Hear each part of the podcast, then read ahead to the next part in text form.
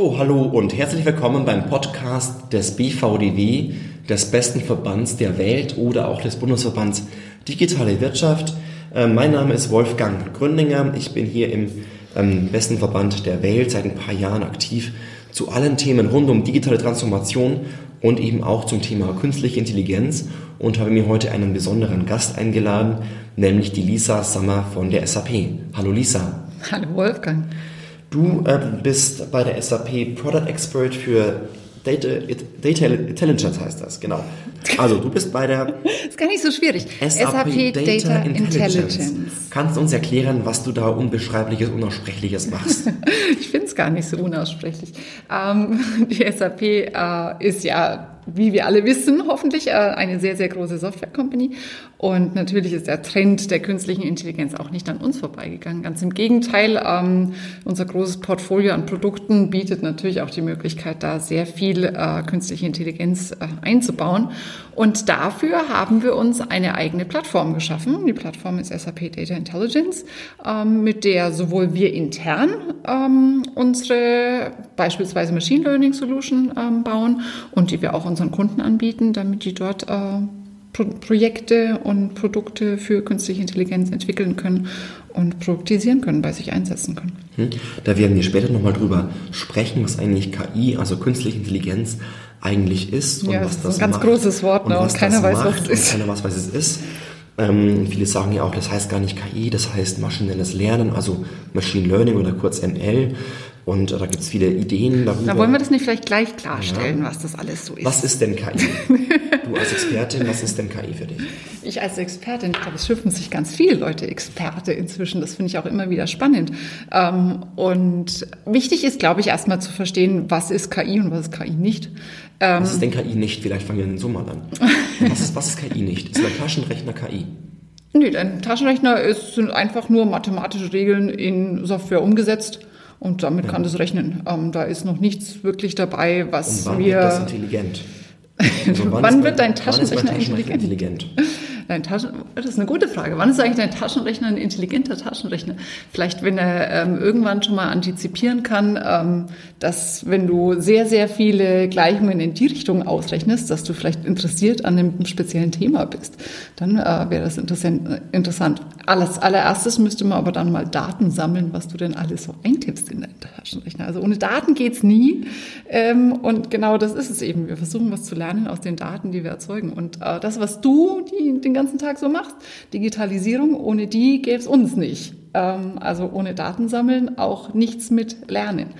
Und nochmal zurück zum Thema. Ähm, künstliche Intelligenz ist so ein ganz, ganz großer Begriff. Da fallen auch so Sachen wie Robotics rein. Ähm, da fällt ganz viel Regelbasiertes tatsächlich auch rein. Ähm, was wir ganz gern mal äh, gleichzeitig in den Mund nehmen, ähm, KI und Machine Learning. Machine Learning de facto ist ein Teil von künstlicher Intelligenz, ist tatsächlich aber auch der Teil, mit dem wir uns am meisten beschäftigen. Wir versuchen eben aus Daten zu lernen. Und was sich da sehr gut eignet, und wiederum eine Untergruppe, sind eben neuronale Netze. Ähm, und die versuchen wir zu nutzen, um da gute Ergebnisse zu erzielen ähm, aus Daten Mehrwert zu generieren, also tatsächlich ähm, sich Daten vorzunehmen ähm, und zu wissen, das ist, das ist auch sehr wichtig äh, bei der ganzen Sache. Du hast den Datensatz, aus dem du lernst und du weißt aber auch, was das Resultat sein soll. Und du bringst dieser Maschine bei, ähm, mit diesem Datensatz sind das die gewünschten Resultate und dann, je mehr Daten du da durchjagst, desto besser trainiert sich das. Du kannst dir das vorstellen, wie im Kopf Neuronen, äh, wenn du dreimal die gleiche Situation gesehen hast und merkst, äh, wenn ich äh, in die Straßenbahnschiene mit einem Vorderreifen reinfahre, dann falle ich um. dann wird irgendwann das neuronale Netz auch merken, so, hm, Vorderreifen, hier Schiene, umfallen, aha, das ist das Ergebnis. Und dann hat sie es gelernt, dann hat diese Neuronen verstärkt und ja, vielleicht kommt mir das jetzt gerade in den Kopf, weil ich gerade mit dem Rad zu euch ins Büro gefahren bin. Wir sind nämlich im wunderschönen Berlin in der Hauptstadt, wo das Machine Learning Department der SAP sitzt und auch der BVDW. Genau, gar nicht mal so weit weg voneinander und tatsächlich fahren die meisten hier mit dem Fahrrad von zu Hause in die Arbeit. Ähm, du meintest gerade neuronales Netz, also quasi eine, eine Nachahmung des menschlichen Gehirns obwohl wir gar nicht so genau wissen, wie das Gehirn eigentlich funktioniert, aber man versucht so ein bisschen diese Denkprozesse künstlich nachzubilden, stark vereinfacht, damit die Softwareprogramme ähm, lernen können von selbst. Ist das so? Ja, also im, im Kopf äh, verstärken sich ja gewisse Verbindungen und ähm, so ähnlich kann man sich das tatsächlich auch in der Software vorstellen. Ähm, du weißt, was vorne reingeschoben wird, was hinten rauskommt und der Weg dorthin wird dann immer mehr verstärkt, ähm, sodass du dass du das Ding lernst. Das ist natürlich jetzt alles sehr vereinfacht, aber ich glaube, äh, unsere Audienz möchte einfach mal grob verstehen, was das überhaupt ist. Und dann sagt man ja ganz häufig, naja, du meintest jetzt so, da kommt was rein, da kommt was raus können wir irgendwie wissen, was dazwischen denn funktioniert? Also wie diese künstliche Intelligenz eigentlich diese Entscheidung trifft oder wissen wir nur, was rein und was rauskommt? Äh, tatsächlich ist das so ein Thema, was gerade sehr, sehr viele Leute beschäftigt. Äh, Transparency, das ist bei uns immer alles Englisch, ne? Ähm, und Erklärbarkeit zu Deutsch. Also ganz wichtig, die Erklärbarkeit eines, äh, einer Machine Learning Entscheidung. Ähm, meine Meinung dazu ist, äh, bei Dingen, wo es wirklich wichtig ist, ähm, was da für eine Entscheidung am Ende des Tages äh, getroffen wird. Angenommen, ähm, ich entscheide, ob jemand äh, aus dem Knast rauskommt, eine Bewährungsstrafe bekommt, irgendwie zu einem Job angenommen wird oder sowas. So großen Mitteln willst du jetzt gleich greifen ja, haben. Ja, das sind ja die typischen Beispiele. Ja, das sind die bösen Beispiele. Diskriminierung, ähm, wie entscheidet denn die KI, mit welchen Daten, welchen Variablen? Ja, aber zum Beispiel sowas. Also ähm, gibt es inzwischen schon sehr viel im Einsatz Software, die die äh, Bewerbungen vorneweg screent. Ne? Passt äh, das, was der Bewerber geschrieben hat, zu der Stelle, die da veröffentlicht worden ist, das kann man tatsächlich maschinell ähm, schon mal vorsortieren. Und dann möchte ich vielleicht schon wissen, warum bin ich denn hier jetzt aus der Runde 1 rausgefallen? Und dann muss ich auch nachvollziehen können, warum hat denn das Netz äh, diesen Kandidaten für nicht geeignet befunden und warum ist die Entscheidung auf Nein gefallen. Ähm, und da ist es durchaus sehr wichtig, die Erklärbarkeit zu wahren. Es gibt aber andere Dinge, wenn ich jetzt mal so in unseren Alltag schaue, ähm, Angenommen, du nimmst dein Handy und machst ein Bild äh, von, wir machen jetzt eine, äh, ein Selfie von uns zwei hier, können wir ja machen. Und dann äh, würde meine Kamera direkt sagen, das sind zwei Personen drauf, ich sehe hier zwei Gesichter und würde die Gesichter entsprechend scharf stellen. Ist es jetzt wichtig, dass das erklärbar ist, warum das jetzt die zwei Gesichter gefunden hat und wie? Ja, nur wenn es das eine Gesicht vielleicht nicht findet oder falsch einsortiert, dann ist es schon wieder vielleicht gefährlich. Ne? Also gefährlich wäre es, wenn es mit, mit, meinem Gesicht was tut. Ne? Wenn äh, da gleich äh, kommt, oh, die kenne ich doch, die habe ich doch schon mal im Netz da und da gesehen. Das wäre gefährlich. Ja, aber ja. es geht jetzt einfach nur darum, als Beispiel, ähm, muss ich verstehen, wie der Algorithmus funktioniert? Nö. Und also mhm. Dinge, die, die jetzt wirklich keine schlimme Entscheidung hinten raus ähm, nach sich ziehen. Ja, und da gibt es tatsächlich so Risikomodelle. Ähm, Katharina Zweig zum Beispiel hat da ein ganz interessantes Risikomodell aufgestellt, ähm, wo man eben einsortieren kann, wo fällt denn überhaupt mein, mein Algorithmus rein und ähm, ist es dann wichtig, dass ich äh, Erklärbarkeit und Nachvollziehbarkeit äh, dafür auch mitliefern muss oder darf das einfach so laufen? Mhm. Allerdings sind da menschliche Entscheidungen auch nicht immer nachvollziehbar oder erklärbar. Also du hast vorhin dieses Beispiel angesprochen mit den Jobbewerbungen, die jetzt von Algorithmen, also von Computerprogrammen sortiert werden in vielen Unternehmen, die mit vielen großen Stapeln an Bewerbungen zu tun haben, ähm, wo es da so eine Vorsortierung gibt der Kandidatinnen und Kandidaten. Da sind ja, wenn da menschliche Entscheidungen getroffen werden, ja auch oft die, die Ergebnisse nicht so einfach bewertbar. Und da steckt auch ganz viel Diskriminierung drin. Ja. Allein wegen des Namens, Aha. wo zum Beispiel ausländisch klingende Namen ähm, seltener zum Bewerbungsgespräch eingeladen werden, trotz gleicher Qualifikation. Oder, oder Männer lieber als Frauen, genau, genau das ja. gibt's alles. Aber das Schöne an der Sache, ähm, alle schreien ja dann immer groß, um Gottes Willen. Und wenn Bias dann, äh, Bias, Diskriminierung, ähm, dann in diesen Algorithmus reinkommt, dann ist das ja ganz schrecklich und überhaupt. Und ich finde das eigentlich gerade toll, sowas mal durch eine Maschine laufen zu lassen, weil äh, die Maschine selber ja. ist, ist erstmal völlig neutral. Und wir füttern das Ding ja mit unseren Daten.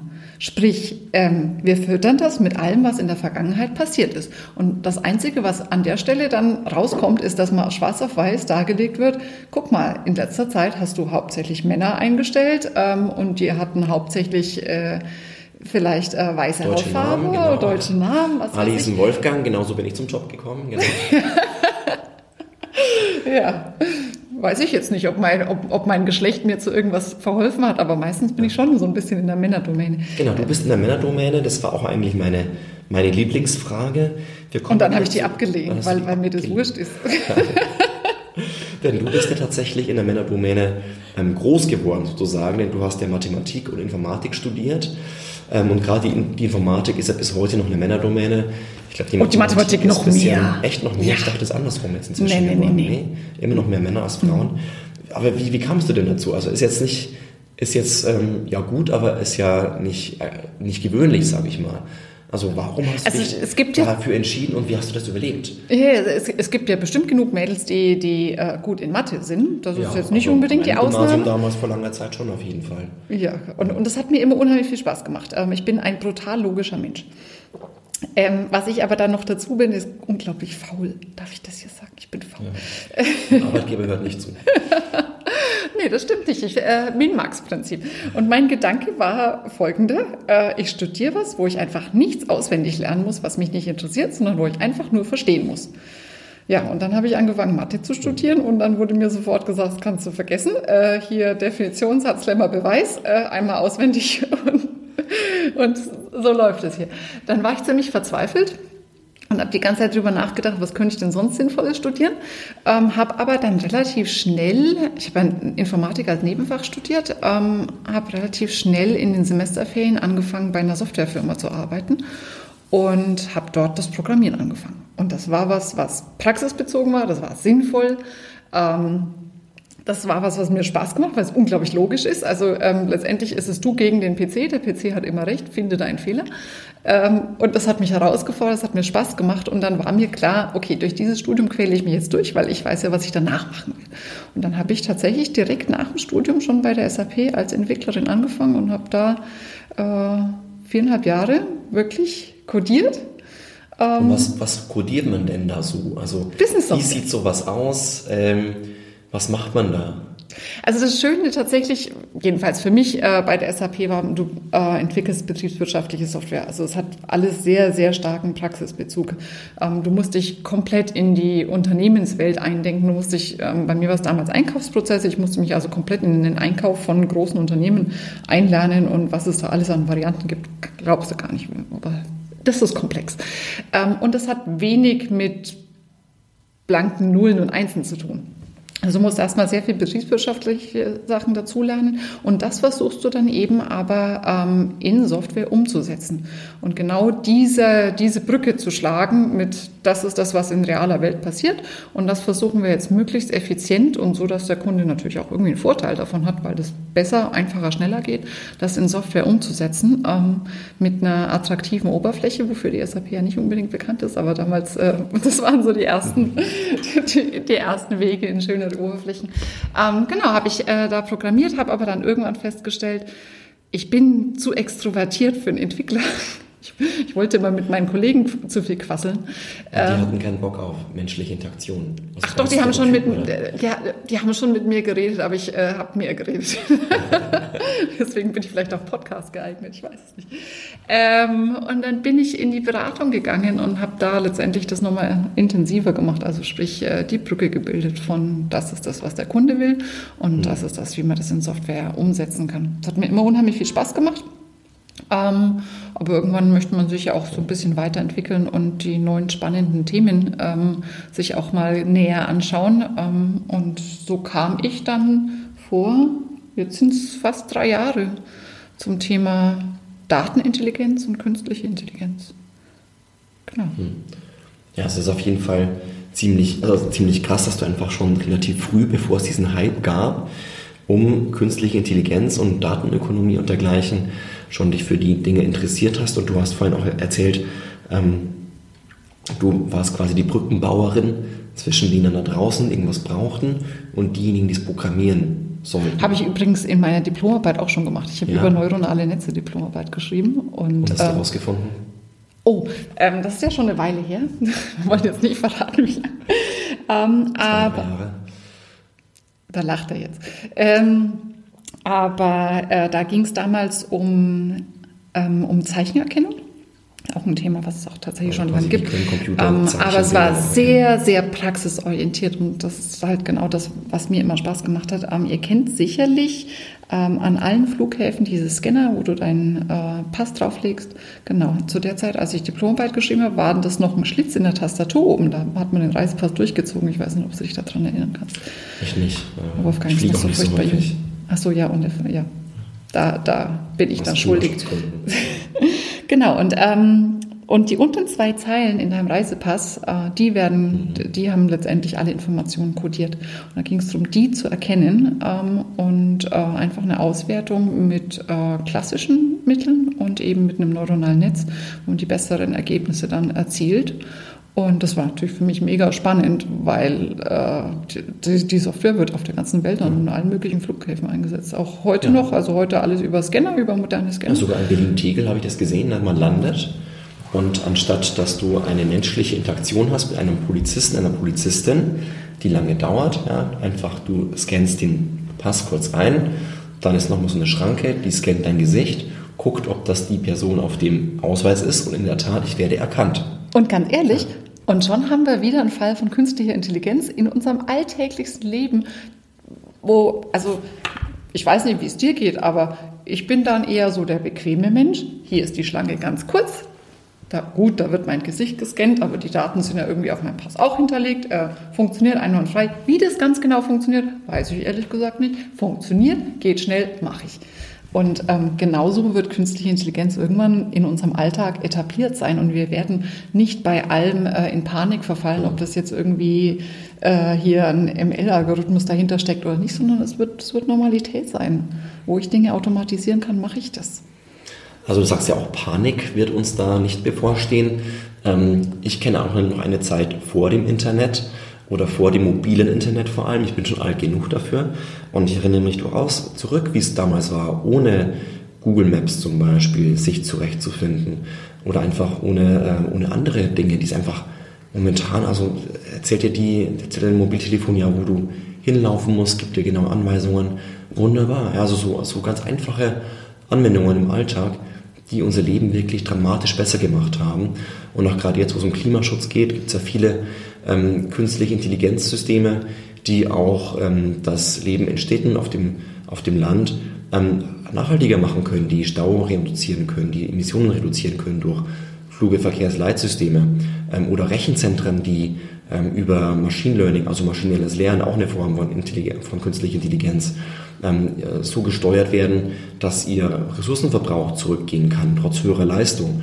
Also da sind schon heute überall eigentlich solche KI-Systeme am Start und in der Arbeit und machen unser Leben tatsächlich jeden Tag besser, ohne dass wir es großartig merken. Genau, also ähm, das ist ja auch unser Ziel. Wir wollen ähm, das in unseren Alltag etablieren, ähm, sodass es unser Leben verbessert, dass unsere Lebensqualität besser wird, dass uns das hilft, dass uns das Dinge einfach im Alltag erleichtert.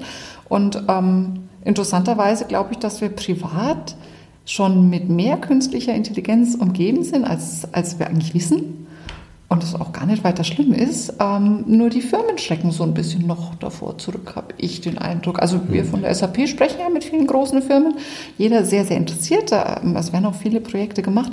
Aber so richtig bis zur finalen Nutzung, dass das auch wirklich angekommen ist und in der DNA von Firmen verwurzelt ist in Deutschland, noch nicht so richtig. sind ne? das die großen Konzerne oder der Mittelstand oder die ganz kleinen oder mit wem sprecht ihr und wo glaubst du, Woran liegt es, wenn es nicht durchgesetzt wird?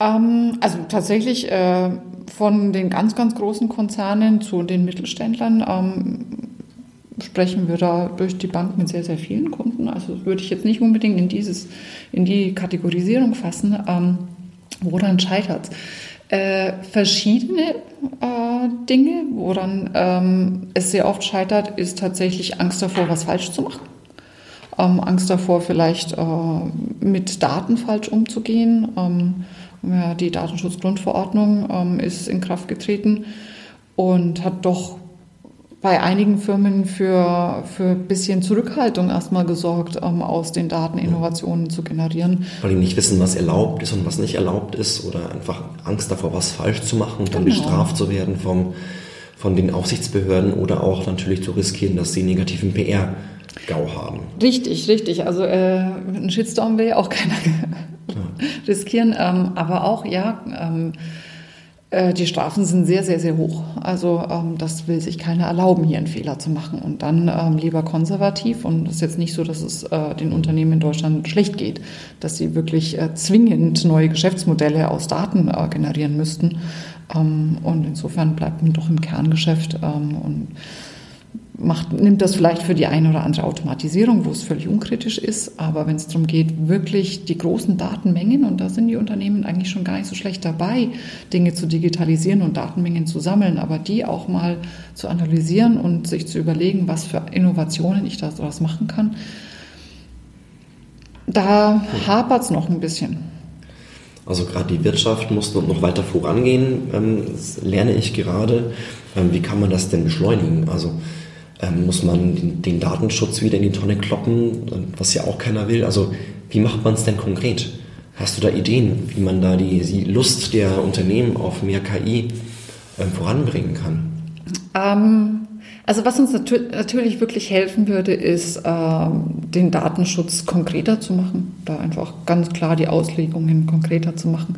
Ähm, aber das sind politische Themen. Mhm. Da würde also, Will genau. ich dann vielleicht an dich zurückgeben? ja, wir lobbyieren ja auch sehr viel und sind im Dialog mit der Politik als äh, Branchenverband und da geht es wirklich sehr darum, wie legt man es denn aus, na, was ist erlaubt, was nicht. Denn ähm, ich, ich gerne auch von dir gerade, ja, viele haben einfach Angst, was falsch zu machen und wissen halt nicht, was sie tun dürfen. Und dann sagt dann die Rechtsabteilung der Konzerne und Unternehmen ganz oft, ähm, lasst mal die Finger davon, denn es ist vielleicht verboten, wir wissen es nicht genau, aber lieber machen wir es mal nicht. Genau, also das ist äh, tatsächlich äh, genau die Haltung, auf die wir auch treffen äh, bei Unternehmen, dass die äh, Legal Departments dann sagen, hm, könnte vielleicht verboten sein, macht man lieber nicht. Machen wir es lieber nicht, genau. genau. Also dieses, dieses Angstdenken bringt uns schon ganz häufig so irgendwie ins Hintertreffen, ist mein Eindruck. Ja weil vieles, glaube ich, wäre ja machbar.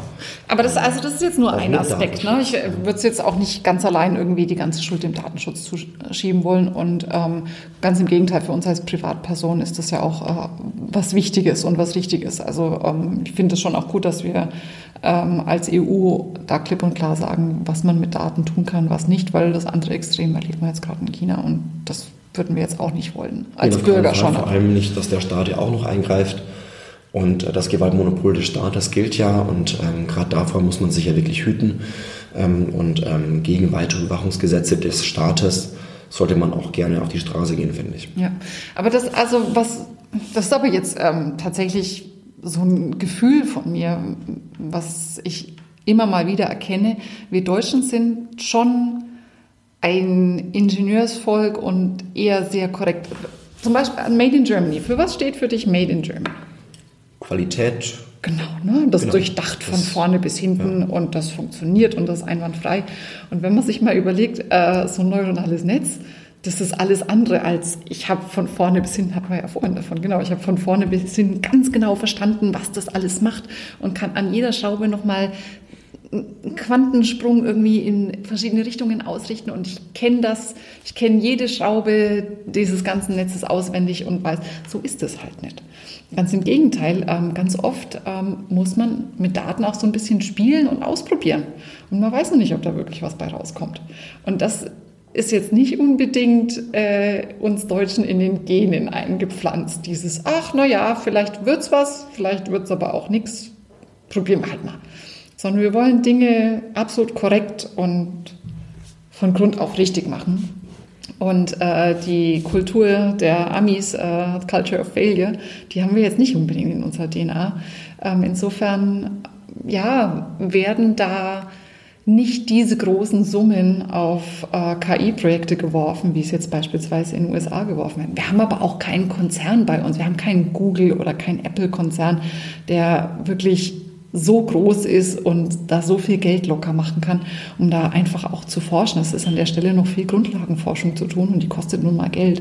Und ähm, da haben wir keinen Konzern, der, der da so groß ist, sowas investieren zu wollen. Ähm, und wenn man einfach auch mal in Richtung Forschung schaut, ähm, was KI-Forschung anbelangt, dann sitzt die hauptsächlich in den USA oder in China, wo es staatlich sehr viel Geld investiert wird und in den USA, ähm, wo einfach ja ähm, die die, das Risikokapital ähm, auch wesentlich größer ist und die Leute wesentlich risikobereiter sind, wo auch mal in ein Startup, was sich um, um KI kümmert, wesentlich mehr Geld eingesteckt wird und da werden die großen Erfolge erzielt und ähm, da werden die großen Sprünge gemacht. Das merken wir vielleicht momentan noch nicht so wirklich, weil es nicht, nicht so überall verwurzelt ist und, und, und weil weil noch nicht in, in jeder Handlung in unserem Leben oder in unserem Beruf ähm, KI äh, inzwischen implementiert ist. Aber also ich glaube,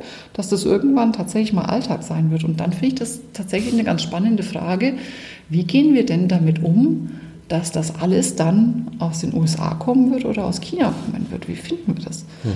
Ja, da hat sich die Bundesregierung ja auch schon Gedanken gemacht mit der nationalen KI-Strategie die vor, ich glaube, mittlerweile zwei Jahren verabschiedet wurde.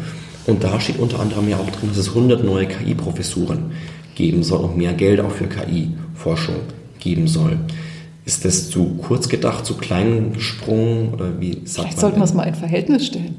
Ja. Also die Summen, die da investiert wird, sind halt bei weitem noch nicht groß genug und nach wie vor ist es für einen Wissenschaftler deutlich, deutlich lukrativer, ähm, in die USA zu gehen und dort zu forschen, als bei uns zu bleiben. Oder bei uns zu bleiben, aber von anderen bezahlt zu werden. Ne? Oder so. Ich meine, es ist auch nicht schlecht, wenn man, wenn andere Volkswirtschaften auch eine Digitalindustrie haben, aber ähm, wir sollten auch eine haben wahrscheinlich. Ne? Ja, also ich. Ja. Was muss denn passieren? Also diese KI-Strategie geht ja, glaube ich, in die richtige Richtung, aber ähm, ist sie zu, zu bescheiden und zu wenig visionär? Also ich, ich finde, wir sollten uns erstmal Gedanken dazu machen, wo wollen wir denn überhaupt unsere Exzellenz hinstellen? Wollen wir jetzt noch äh, in die Spitzenforschung reinkommen? Also wollen wir da hinterherrennen, wo doch die Spitzenforschung schon woanders uns äh, davongelaufen ist? Ähm, wollen wir da jetzt nochmal richtig investieren und ähm, da versuchen, den Anschluss zu finden? Oder wollen wir vielleicht äh, sagen, okay, das schaffen wir nicht mehr? Ähm, da sind uns die anderen zu weit voraus, aber vielleicht werden wir äh, vorne dabei sein, was die Umsetzung anbelangt. Also ich meine, muss ich, meiner Meinung nach, muss ich äh, absolut in der Spitze sein für Grundlagenforschung, vielleicht nicht, ähm, aber für die Anwendung der ganzen Sache. Also wirklich Applikationen bauen, die, äh, die ML im Bauch haben und die einfach die maximal äh, präzise machen, das, was wir gut können. Und also ML ist maschinelles Oh, Entschuldigung. Ja. Also, ja, die Digitalos wissen das natürlich alle da draußen, aber ML steht für maschinelles Lernen. Das ist quasi eine, eine Unterform von KI. Du unterbrichst mich einfach, wenn ich komische Dinge sage, die sonst keiner versteht. Das äh, würde ich niemals tun. Doch. Also die, An die Anwendung, ja, gelegentlich vielleicht. Also die Anwendung sagst du, ne? Also die, die Anwendung, die Anwendung von künstlicher Intelligenz oder Machine Learning ähm, in Unternehmen, also zum genau. Beispiel bei der Fertigung oder bei der Automobilproduktion oder oder was stellst du dir vor? Ja, genau. Ja? Also die Umsetzung der ganzen Sache. Ich meine, ähm, das ist ein großer Weg von ähm, so, so ist hier, soweit ist die Forschung und das ist in Theorie möglich, bis hin zu, wir haben das jetzt wirklich in unserer Fertigungsstraße, du hast die Automobilwelt aufgebracht, wir haben mhm. das in unserer Fertigungsstraße eingebaut und es liefert uns zuverlässige Resultate von über 95 Prozent, was meistens besser ist als der Mensch. Ähm, und ja, vielleicht können wir da Spitzenreiter werden. Hm. Ähm, oder auch beim automatisierten Fahren. Also wir haben eine gute Und? deutsche Automobilindustrie, ja, mit, mit Volkswagen, mit Daimler, ähm, mit, mit BMW haben wir wirklich große, angesehene, weltweit beliebte Automobilproduzenten. Ähm, aber andere wie Tesla oder wie Waymo von Google ähm, sind eigentlich beim automatisierten Fahren doch weiter als wir. Ähm, können wir das denn noch schaffen oder wie können wir das schaffen oder sind wir gar nicht so weit hinten dran, wie es immer heißt? Also wie weit, wie weit wir hinten dran sind, kann ich natürlich nicht sagen, weil ich, äh, also ich, ich, glaub, halt, ich glaube nicht, dass, dass unsere Konzerne sich da so bis ins Detail reinschauen lassen. Aber das, was wir halt erleben, ähm, ist, dass wir uns zu Tode debattieren und die anderen haben es halt einfach gemacht. Und wir sind immer noch dabei, ähm, uns einen Kopf drüber zu machen, wie, wie die richtigen Ethik-Guidelines sind, wenn äh, das selbstfahrende Auto dann doch vielleicht auch mal einen Unfall produziert. Auf jeden Fall hatten wir eine Ethikkommission beim Bundesverkehrsministerium für automatisiertes Fahren und wir hatten auch ein Gesetz dazu, nämlich das Gesetz für die Zulassung von teilautomatisiertem Fahren in Deutschland, was ein ziemlich gutes Gesetz eigentlich geworden ist. Da waren wir wirklich vorne dran, erstaunlicherweise. Ähm, und es hat auch vieles geklärt, zum Beispiel, wer ist schuld, wenn das automatisierte Auto ähm, einen Unfall baut. Der Mensch, der es fährt und der nicht rechtzeitig am Lenkrad war oder der Automobilhersteller. Und das Gesetz sagt da ganz klar, man baut so eine kleine Blackbox in das Auto ein, die einfach das alles aufzeichnet, was da passiert. Und dann ähm, ist die Software dann immer ähm, verantwortlich, und zwar der Softwarehersteller ist dann verantwortlich, ähm, wenn ähm, es nicht offensichtlich erkennbar war für den Fahrer oder die Fahrerin, dass da irgendwas ähm, irgendwas kaputt ist und kaputt heißt in dem Falle sowas wie der Reifen ist kaputt oder ab oder so. Ja?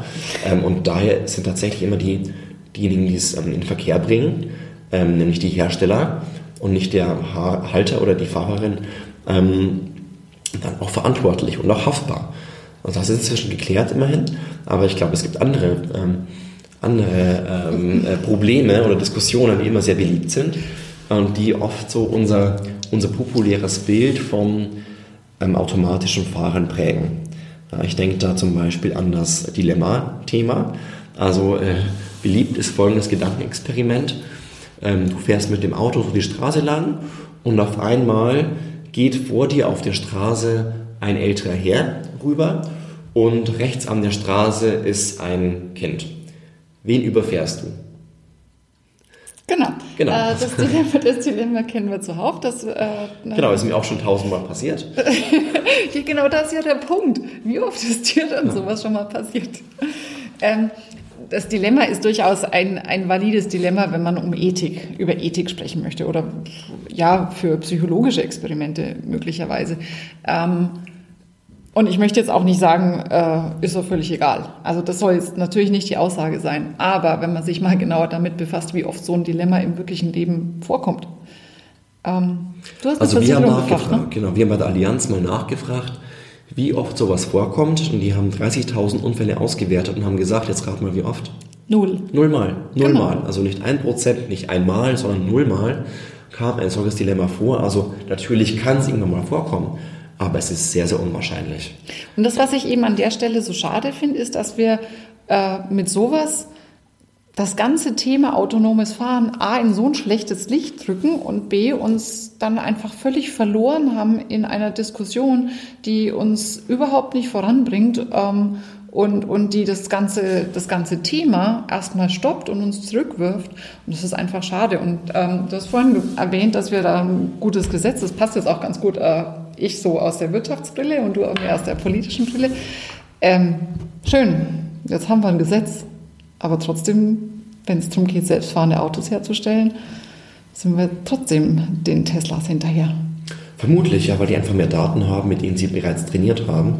Und das ähm, können unsere Automobilhersteller vielleicht deswegen nicht so einfach nachmachen, weil es eben drei Unternehmen sind, die konkurrieren. Und dann machen sie einfach drei Systeme und keine Plattform. Und ich glaube, daran liegt es, vielleicht müssen wir auch besser werden bei ähm, Plattformen, die wir gemeinsam betreiben. Ja, und du hast gesagt, die haben mehr, mehr Daten, mit denen sie trainieren können. Ähm, vielleicht wäre es für uns auch mal spannend äh, zu sagen, wenn es darum geht zu forschen, dann darf man auch mal mit Daten was machen. Dann darf man auch mal experimentieren mit Daten. Vielleicht kann man da größere Freiräume schaffen. Ich habe noch ein anderes Thema, das auch so in Richtung Panik und Problemen geht, ähm, nämlich das Thema Arbeitskräfte.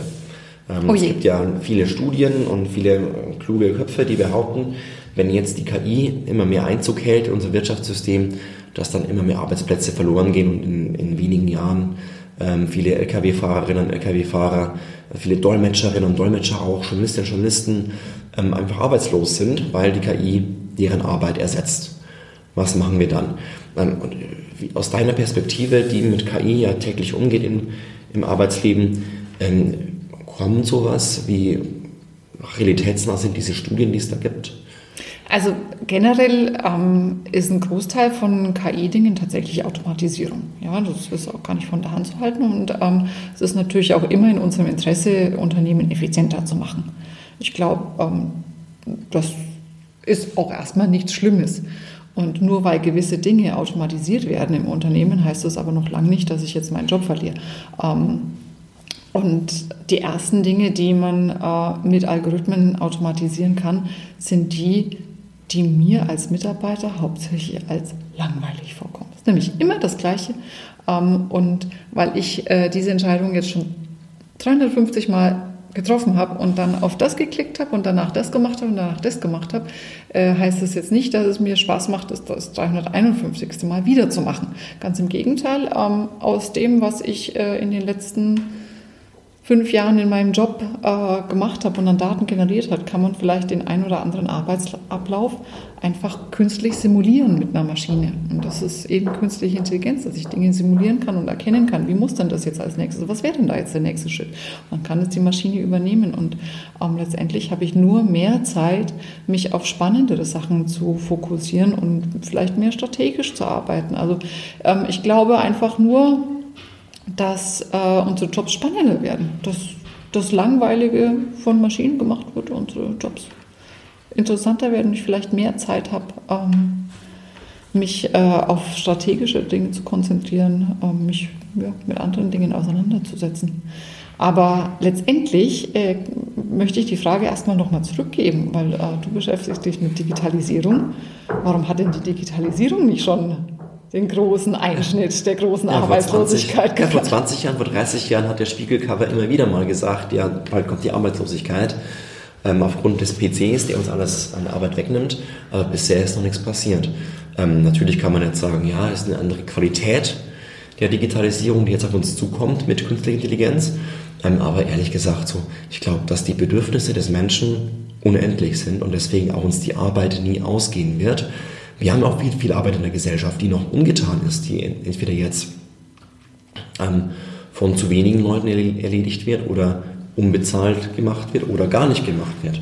Sei es in der Pflege, sei es bei Kindererziehung oder sei es vor allem zum Beispiel auch ähm, bei, ähm, ja, zum Beispiel auch in der inneren Sicherheit, ne, dass man bei der Polizei, beim Staat, in der Verwaltung überall über Jahrzehnte wegrationalisiert hat, wo man eigentlich mehr Leute bräuchte, um den Staat zu entlasten, um unser Leben auch mit dem Staat zu verbessern. Ja, wie oft ist man beim Bürgeramt und denkt sich, boah, das dauert aber jetzt sehr lange ne? und die Prozesse sind ewig lang und dauern.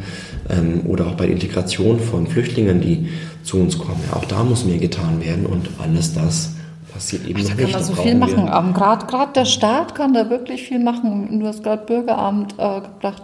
So viele Dinge könnte man tatsächlich äh, über den PC lösen. Man könnte so viele Anträge automatisiert bearbeiten lassen. Äh, Wenn es darum geht, ähm, Leute aus anderen Ländern zu integrieren. Man kann mit Sprachcomputern so viel tolle Sachen machen.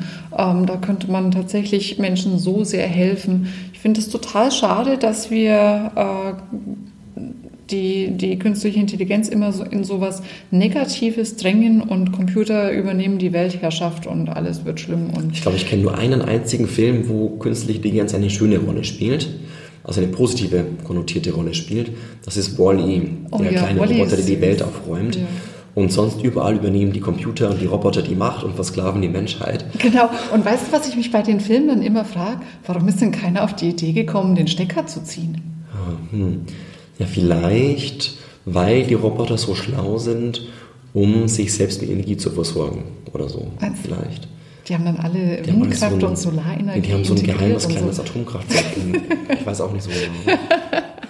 Also letztendlich stellen wir ja diese Software immer noch als Menschen selber her. Also wir sind dafür verantwortlich, was da rein programmiert wird. Ähm, und äh, schlechte Sachen gehen rein, schlechte Sachen kommen raus. Aber ähm, deswegen haben wir als SAP ja auch Ethik-Guidelines äh, entwickelt wo wir tatsächlich äh, auch ein Auge drauf haben, dass eben ähm, die Software ganz, ganz, ganz strikten äh, ethischen Guidelines unterliegt und dass wir natürlich ähm, hier Wert drauf legen, ähm, dass wir Diversity beispielsweise ähm, in den Teams schon sicherstellen, Diversity in den Daten sicherstellen und so weiter, damit du eben am Ende ähm, mit mit Confidence, wie sage ich auf Deutsch? Vertrauen. mit, mit Vertrauen sagen kannst, der Algorithmus, den ich da entwickelt habe, der ähm, wird nicht schädliche Entscheidungen treffen. Genau, der ist valide, der ist getestet. Und ähm, der ist inklusiv, also der betrachtet nicht nur Männer, die weiße Hautfarbe haben, sondern zum Beispiel auch Männer oder Frauen mit dunkler Hautfarbe, was bei einigen Algorithmen ja bisher nicht immer gut geklappt hat. Meinst du jetzt die Seifenspender? Zum Beispiel die Seifenspender, die auf einmal Schwarzähne nicht erkannt haben. Oder auch bei Gesichtserkennung, wo, oh, oh. Ähm, wo versehentlich dann Asiaten Probleme. Asiaten und Asiatinnen Probleme hatten, erkannt zu werden, bei zum Beispiel beim, beim, ähm, beim Aufschließen des iPhones ja, mit der Gesichtserkennung oder auch in den USA, wo Kongressabgeordnete, die schwarz waren, von der Hautfarbe her ähm, als Verbrecher ähm, oh, kartiert worden sind, ähm, versehentlich, weil eben der Algorithmus nicht trainiert war, mit dunkler Hautfarbe, sondern eben mit weißer Hautfarbe.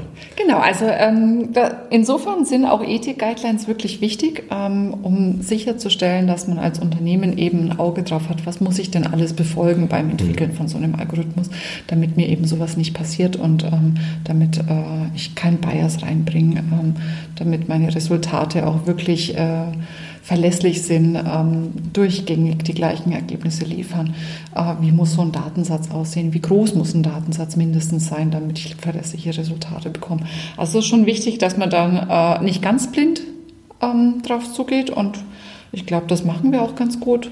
Aber alles andere, ähm, da würde ich jetzt mal sagen, lass uns doch mal trauen uns mal, lass uns mal positiv an die Sache rangehen und ausprobieren. Und ich glaube, dieses Ausprobieren, dieser Dialog ist wichtig. Wir haben als, als Verband dazu ein Papier gemacht unter www.bvdw.org, also BVDW wie Bier vor dem Wein und der Bundesverband Digitale Wirtschaft.org und dann slash Ethik haben wir unser Debattenpapier zum Thema digitale Ethik hochgeladen. Da könnt ihr mal reingucken.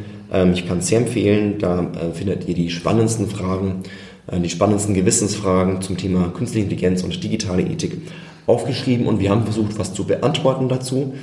Und ähm, ich glaube, damit haben wir die Lage der Nation zum Thema künstliche Intelligenz umfassend und ausführlichst erörtert. Na dann äh, nehme ich das jetzt so an und freue mich äh, und bedanke mich für die Einladung. Ja, danke Lisa Sammer für das Vorbeikommen. Lisa Sammer von der SAP. Und ähm, ihr könnt diesen Podcast anhören in allen gut sortierten Buchhandlungen findet ihr diesen abrufbar bereit online. Und ähm, danke fürs Vorbeihören und bis zum nächsten Mal. Tschüss. Tschüss.